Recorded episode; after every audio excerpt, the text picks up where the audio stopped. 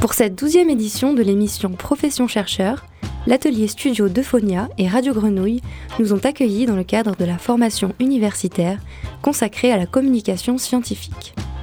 Nous sommes dix doctorants et doctorantes issus de disciplines bien différentes. Cet atelier nous a permis de découvrir l'univers radiophonique et a constitué un espace d'échange bienveillant, stimulant et hors du temps. Un grand merci à Philippe Hert et à Jérôme Matteo d'avoir animé cet atelier. Merci également à Gilali Amish et Alexandre Simonini pour la réalisation de cette émission.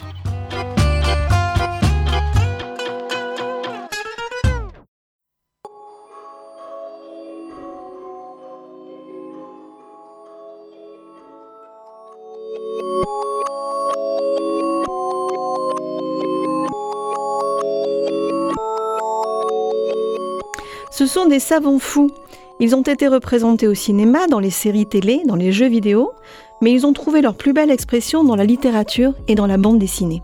Qu'ils soient sympas, inoffensifs, allumés ou bien maléfiques, les savants fous ont un point commun, leur obsession pour la mise au point d'inventions inutiles, délirantes ou terrifiantes, destinées à sauver l'humanité ou à la détruire. Quel programme Car le savant fou, c'est inéluctablement un homme de science plus ou moins doué.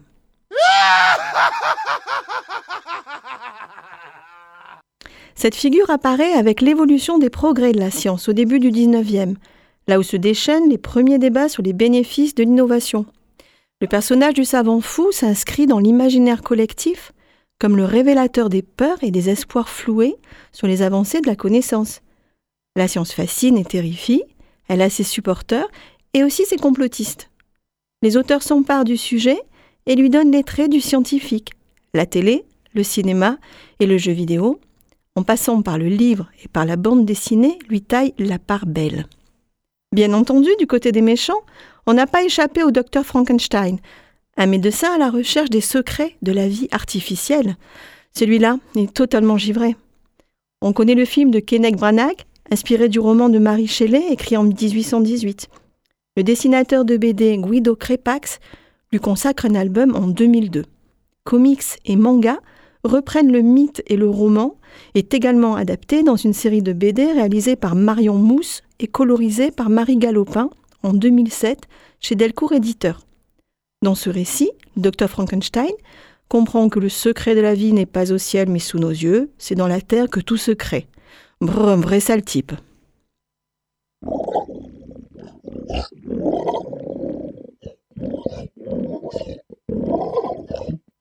Plus ambivalent, à la même époque, en 1869, le personnage du capitaine Nemo que Jules Verne développe dans 20 000 lieues sous les mers.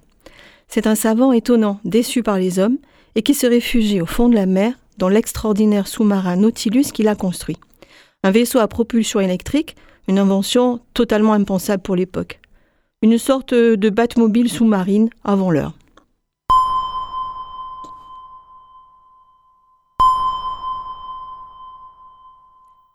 Solitaire et misanthrope, il croit que l'humanité tire sa survie du fond des océans qu'il faut protéger des cupides, une sorte d'écolo finalement. Le cinéma lui rend les honneurs avec de nombreuses adaptations, la bande dessinée un peu moins, hormis la collection de classiques en BD chez Glénat, dont son 20 000 lieues sous les mers est une adaptation très fidèle au récit d'origine. Plus près de nous, le stéréotype du savant fou devient mythique avec les débuts du comics américain. Les DC, les Marvel et autres éditeurs de renom en font l'ennemi idéal du super-héros. Lex Luthor face à Superman, Fatalis face aux quatre fantastiques. Spider-Man, c'est autre chose, ce n'est rien d'autre qu'un étudiant mordu par une araignée génétiquement modifiée. Et si Hulk a pris du biceps, c'est à la suite de radiations gamma qui l'ont irradié. Ce savant-là, un bon scientifique à la recherche d'un remède, s'oppose d'ailleurs à un autre savant fou, Blonsky, qui a absorbé le sérum expérimental qui a fait de lui l'abomination.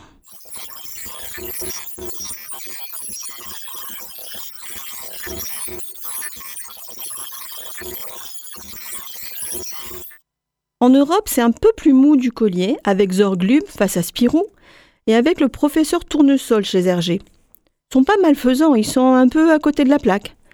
Dans l'affaire Tournesol, le professeur fabrique une arme dont les ultrasons peuvent déclencher un conflit mondial, rien de moins.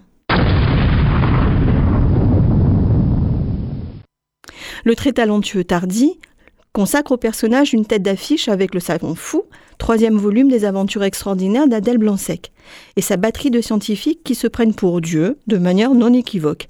Il suffit d'évoquer les personnages de savants du dessinateur, les professeurs Dieu le veut, Espérant Dieu et Dieudonné. Quant à Edgar P. Jacob, il dessine dans la marque jaune le docteur Jonathan, dont l'idée fixe est de contrôler ses congénères à distance grâce à l'onde méga qu'il a découverte. Il se nourrit ici de l'une des résistances communes à la psychiatrie, une spécialité alors encore jeune et mal comprise.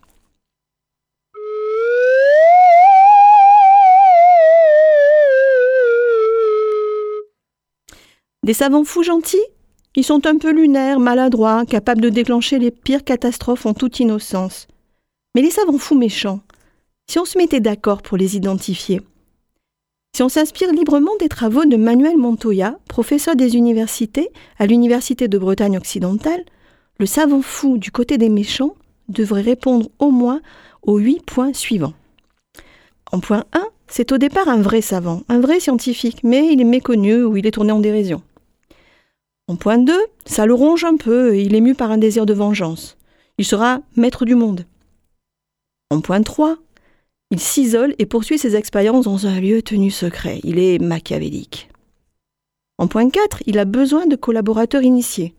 La BD les représente comme un peu louches, rarement très séduisants, en gros une série de freaks. Ses connaissances scientifiques, en point 5, lui permettent de fabriquer d'autres êtres ou des machines. Chez Tardy, Espérandieu ramène à la vie un pithécanthrope devenu monstrueux. En point 6, ses expériences éveillent les soupçons. En point 7, ses partenaires ou ses créatures le trahissent ou se révoltent, c'est le début de la fin. En point 8, il ne finit pas très bien, victime de son invention.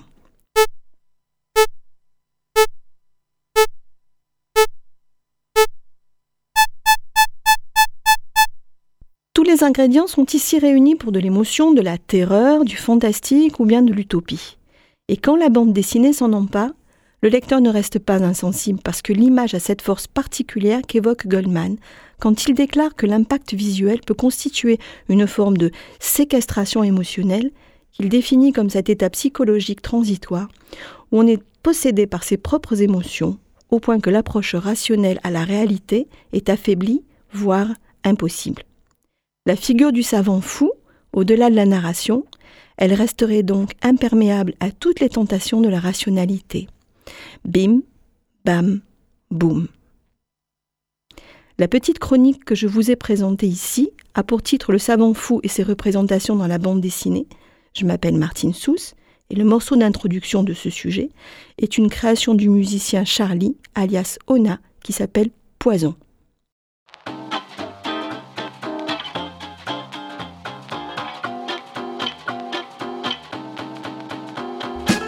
Cette douzième édition de l'émission Profession chercheur a été réalisée en plusieurs séances réparties entre octobre 2021 et février 2022, lors d'une formation doctorale proposée par Aix-Marseille Université et consacrée à la communication scientifique. Pour écouter ou réécouter ces moments radiophoniques, rendez-vous sur Internet et sur le site de Radio Grenouille. Vous y retrouverez tous les épisodes de l'émission Profession chercheur. Remerciements au collège doctoral d'Aix-Marseille Université, à Philippe Hert, enseignant-chercheur à Logicam AMU et au centre Norbert Elias, à Jérôme Matteo, directeur de Radio Grenouille Euphonia, ainsi qu'à Gilali Amish et Alexandre Simonini à la réalisation.